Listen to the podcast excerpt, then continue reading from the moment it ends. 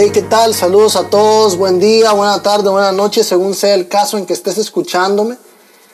Soy Eduardo Soto y me emociona saber que me has acompañado hasta este último podcast sobre el liderazgo de Jesús. Esperaría que hayas escuchado los tres audios anteriores y que te hayan servido para meditar en el liderazgo de esa persona que cambió el mundo por completo. Nosotros somos Heaven, si es primera vez que escuchas de nosotros, visítanos en todas nuestras plataformas digitales con el nombre de We Are Heaven. Queremos conocerte y estaremos muy contentos de conectar contigo. Estamos por iniciar el último podcast sobre la palabra amor, pues como ya sabemos venimos desarrollando esto en forma de acróstico para describir algunas de las muchas cualidades inmersas en el liderazgo de Jesús.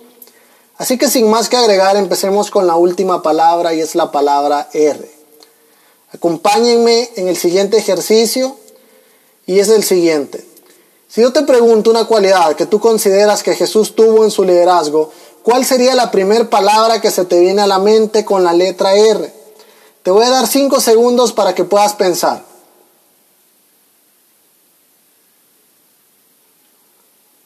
Ya está, a ver, ¿qué palabra se te vino a la mente? ¿Rectitud podría ser? Sí, claro. El liderazgo de Jesús fue un liderazgo donde mostró rectitud. A ver, ¿qué más? Una segunda palabra puede ser respeto. Claro que sí. El liderazgo de Jesús tuvo esa cualidad. El respeto estuvo presente siempre. Cuando dignificaba a las personas, a las mujeres, a los enfermos, Jesús nunca dejó de respetar a las personas. Otra palabra puede ser reputación. Sí, era un hombre, dice su palabra, que se distinguía entre miles. Ahora, la palabra que a mí se me vino a la mente fue relación. Y es que por esa palabra, porque Jesús tuvo siempre presente esa palabra en su liderazgo, es que ahora tú y yo podemos estar hablando de Él, escuchando de Jesús y sus maravillas, ya que Él fue el principal interesado en reparar la relación que el pecado había roto entre nosotros y Dios. Él se encargó de ser el mediador para que nosotros pudiéramos tener una relación con el Padre. Su palabra lo dice. Jesús es el único mediador entre Dios y los hombres. Nadie va al Padre si no es por medio de Él. ¡Qué increíble! Gracias Cristo por reparar la relación que nosotros mismos habíamos destruido con nuestros delitos y pecados. Y al analizar esa palabra, cabe comparar el liderazgo de muchos de los que nos hacemos llamar líderes o seguidores de Cristo. Jesús habló de cómo podríamos nosotros amar a alguien que no vemos, o sea, a Dios, si ni siquiera amamos a nuestros hermanos que tenemos a nuestro lado? Es imposible decir yo amo a Dios si no amo a mi familia, a mi madre, a mi padre, si no he tenido la capacidad para perdonar y restaurar mi relación con el que comparto todos los días de mi vida. Es más, queridos amigos, Jesús en su palabra encierra toda la ley en dos de los más grandes mandamientos escritos para poder ser agradables ante Dios y son el amar a Dios por sobre todas las cosas y amar a nuestro prójimo. Esto es sencillo, toda la ley resumida en estas dos disposiciones. Podríamos preguntarnos, ¿realmente debo tener buenas relaciones para ser un líder? Y la respuesta es sí. ¿Qué clase de líder deseamos ser? ¿Qué clase de liderazgo deseamos modelar o transmitir? A Jesús lo criticaban por relacionarse con gente popular, con gente importante, pero también con gente del más bajo estrato. Amigos, la relación es uno de los principios del reino, principio que desencadenó las acciones más increíbles dentro del liderazgo de Jesús.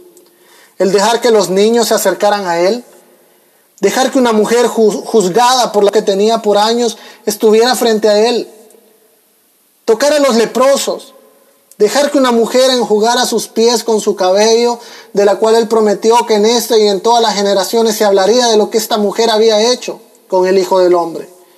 Y enos aquí hablando y mencionando a esta mujer. Pareciese que el liderazgo para Jesús funciona al revés. El más pequeño es el más grande. El más indigno es el más digno. Los que hacen menos hacen más en él. Y sí, así es el liderazgo de Jesús. El verdadero líder se forma en lo oculto, allá en el rincón, donde los aplausos no llegan, donde las ovaciones o celebraciones no llegan de ninguna manera.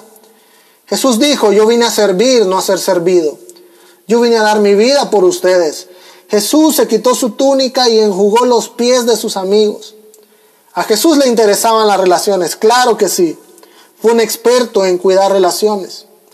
Ay, y es que muchos de los líderes o liderazgos actuales carecen de buenas relaciones, carecen de empatía, de respeto. Por eso no, no habrá sobre la faz de esta tierra un líder más grande como Jesús, que aún en su lecho de muerte, en ese momento estando en una cruz, tuvo buena actitud con uno de los ladrones que lo acompañaba, prometiéndole estar ese mismo día con él en el paraíso.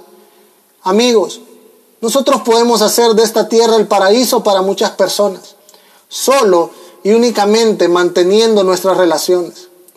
Esposos, demuestren su liderazgo con sus esposas, no opacándolas, no reprimiéndolas, sino dignificándolas. Mujeres, hagan lo mismo con sus esposos. Reparen las relaciones. No olvidemos que el liderazgo debe ser transformacional. Debe servir para restaurar nuestros hogares, nuestras familias, nuestras relaciones laborales, familiares, mayormente los que gozamos de una posición de liderazgo. Vamos, mostremos con nuestro ejemplo, con nuestra vida y con todo lo que somos ese liderazgo de Jesús. Valoremos las relaciones. El mismo Jesús lo hizo. ¿Por qué tú y yo no deberíamos de hacerlo también? Y amigos, me despido de ustedes. Espero que estos podcasts hayan sido de bendición para su vida y que al igual que a mí, los rete para cada día reflejar el carácter de Cristo en nosotros. Me despido, soy Eduardo Soto y recuerda que no están solos. Somos tu familia, somos Heaven.